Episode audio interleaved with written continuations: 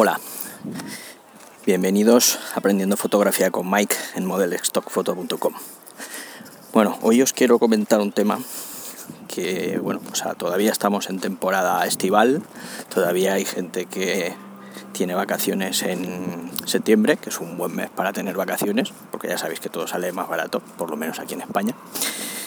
Y eh, una de las cosas que os gustará hacer si estáis aprendiendo fotografía, pues es salir a un viaje o de vacaciones eh, o alguna residencia a la que os vayáis a dirigir y llevaros vuestra cámara y bueno, pues pasaros el día haciendo fotos por ahí para arriba y para abajo.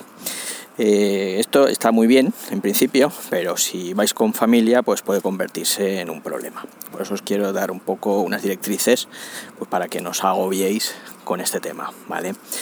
Eh, cuando digo que no os agobiéis, ¿qué es lo que quiero decir? Pues que dedícate a pasarlo bien con la familia y eh, intenta hacer fotografías pues lo mejor que puedas, pero sin intentar conseguir eh, la mejor de las fotografías. ¿Por qué? Pues porque eh, tomar una buena instantánea lleva su tiempo, eh, puede tener que tengas que planificar determinadas horas del día para tomar esa foto que te gusta más, etcétera. y mm, pues bueno, mientras tanto tú estás haciendo una fotografía o te estás tomando tu tiempo en ver qué velocidad de obturación usas, en el encuadre, cómo lo vas a hacer, etcétera, etcétera, pues pasa un tiempo en la que tu familia pues te está esperando, te está esperando y al final pues te puede poner un poco de mala cara, ¿no? Porque venga, vamos, que, que ya estamos, que venga, que vamos para allá, que vamos a llegar tarde a lo que teníamos previsto, etcétera, etcétera, y de alguna manera pues eh, te vas a ver envuelto en algún conflicto que realmente pues no vale la pena. Entonces, eh, ¿Puedes hacer buenas fotos? ¿Se pueden hacer buenas fotos cuando uno está de viaje con la familia, etcétera? Sí, se pueden hacer buenas fotos. Eh, ¿Se pueden hacer muchas? Pues no, no demasiadas, porque como te comentaba, pues vas a tener que de alguna manera estar pendiente pues, de tu familia y si te abstraes demasiado con la fotografía, pues te puede llevar a algún conflicto que realmente es innecesario. El día que te apetezca eh, o si quieres hacer una fotografía eh, a una buena hora, como puede ser pues a primera hora o a última, cuando las luces de la mañana o de la tarde son más adecuadas o, o crees que pueden serlo, pues puede ser eh, interesante a lo mejor hacer una escapada o temprano o tarde, sin la familia, en plan solitario, y hacer esa fotografía que buscas. No obstante, puedes hacer buenas fotografías en cualquier hora del día y adaptándote a la situación, sin complicarte demasiado la vida. Una fotografía que puedas tomar, que pueda ser, eh, como te diría, eh, insulsa al principio, que la puedes ver pues luego con unos pequeños ajustes en Lightroom o cualquier programa de edición, pues te puede quedar una fotografía pues más que decente. Y yo catalogo las fotografías que se hacen en viaje en dos categorías. Categoría de recuerdo, por así decirlo. Son fotografías con la familia, en el sitio que se ha estado, con los amigos, etc.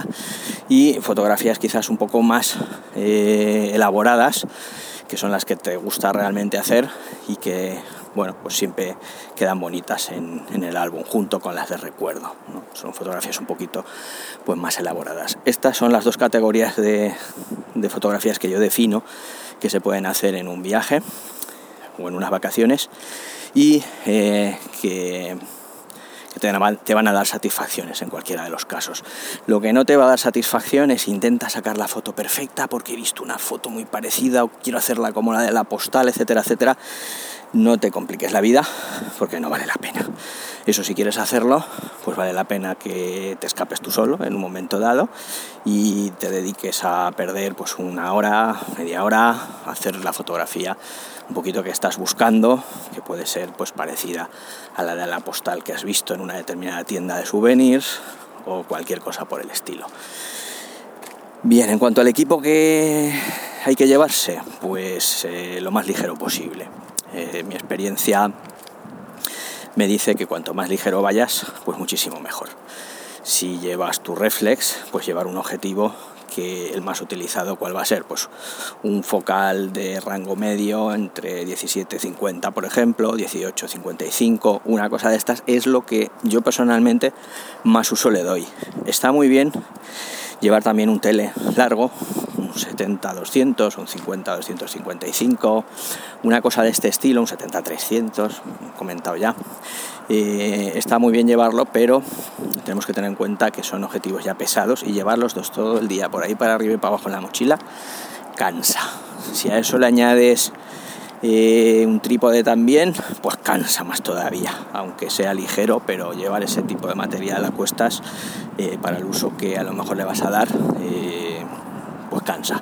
Yo, por ejemplo, este verano, este mes de agosto, he hecho un tour por Praga, Viena, Budapest y mi equipo ha sido la Canon 60D con el 1750 de Sigma y el 7300 de Tamron con un trípode, ¿vale? Eh, no lo he llevado todo el rato danzando por ahí. He sacado el, objetivo largo pues cuando tenía claro que me iba a servir para alguna situación concreta y de las 1400 tomas que he llevado a cabo, pues, ¿qué te puedo decir?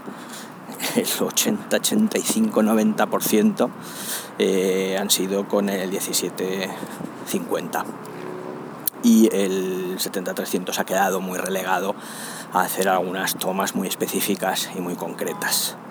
Que de hecho, pues hombre, si no te lo llevas no las puedes hacer, pero hay que tener en cuenta que pasar todo el día por ahí con él es algo que con los dos objetivos, con el 1750 y el 70-300, pues es algo que al final del día se hace pesado si estamos viajando, eh, visitando museos, yendo a, determinados sitios, en fin, que estamos todo el día para arriba y para abajo eh, por la calle. En base a eso, eh, pues cada uno que decida. Mi consejo es que vayas lo más ligero de equipaje posible, que disfrutes del momento y cuando se presenta la opción de hacer una fotografía, pues hacerla sin más. Eh, yo de las 1400 tomas que, he hecho, pues muchísimas han sido pues hechas de prisa corriendo, algunas estarán desenfocadas, eh, algunas no habrán salido pues expuestas correctamente, etcétera. Con lo cual, pues habrá que hacer un descarte de las fotos que no sirven y eliminarlas del disco duro.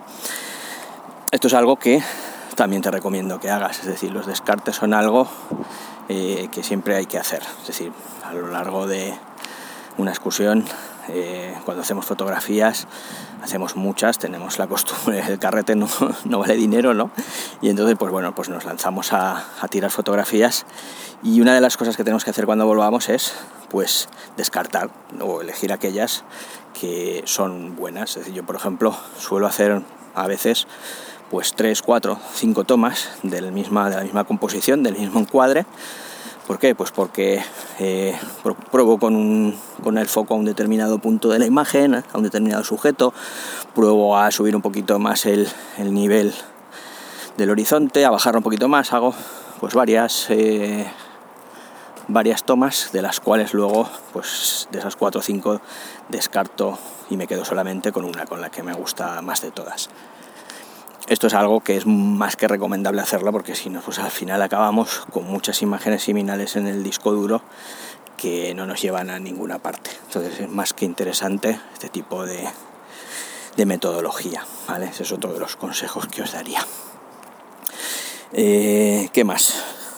Bueno, una de las cosas que puede ser interesante también es tomar eh, determinadas fotografías que pueden ser icónicas del sitio donde vayamos, eh, fotografías que vamos a identificar pues o las tenemos ya identificadas o hemos oído hablar de determinados sitios con un atractivo especial o eh, sencillamente pues una manera de localizarlos es ver, ver postales, ver postales en cualquier tienda de souvenir y nos van a salir postales pues de lo más icónico de la ciudad o del lugar donde estemos.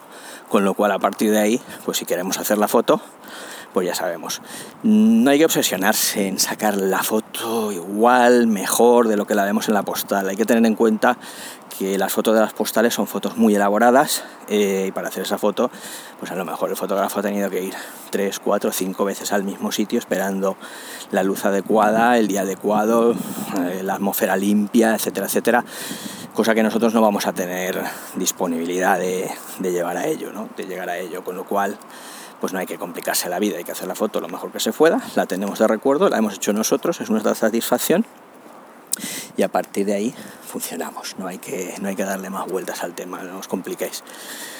Tener en cuenta una cosa, muchísimas de las fotos que vemos eh, pues por internet, exposiciones, etcétera. Esto es muy viejo, desde, desde el año, vamos, desde el año Catapum, cuando se hacía fotografía analógica, eh, las fotos que tú podías ver en una exposición, en un museo, etcétera, casi todas, casi todas, casi todas llevaban algún tipo de tratamiento, ¿vale?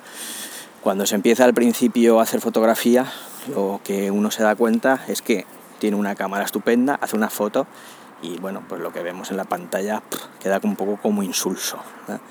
Es luego a través del revelado digital, del proceso del revelado digital, cuando le damos una viveza a la imagen tomada y esto ya se hacía en el revelado químico. En el revelado químico ya había procedimientos, ya había carretes y procedimientos de revelado, pues para sacar algo que mm, a, los ojos, a, la vista normal, pues no estamos viendo. ¿Cuántas veces habéis visto una foto que es estupenda y habéis estado en ese sitio y dices, bueno, pues yo esto es que esto está en ese sitio y nunca lo he visto así?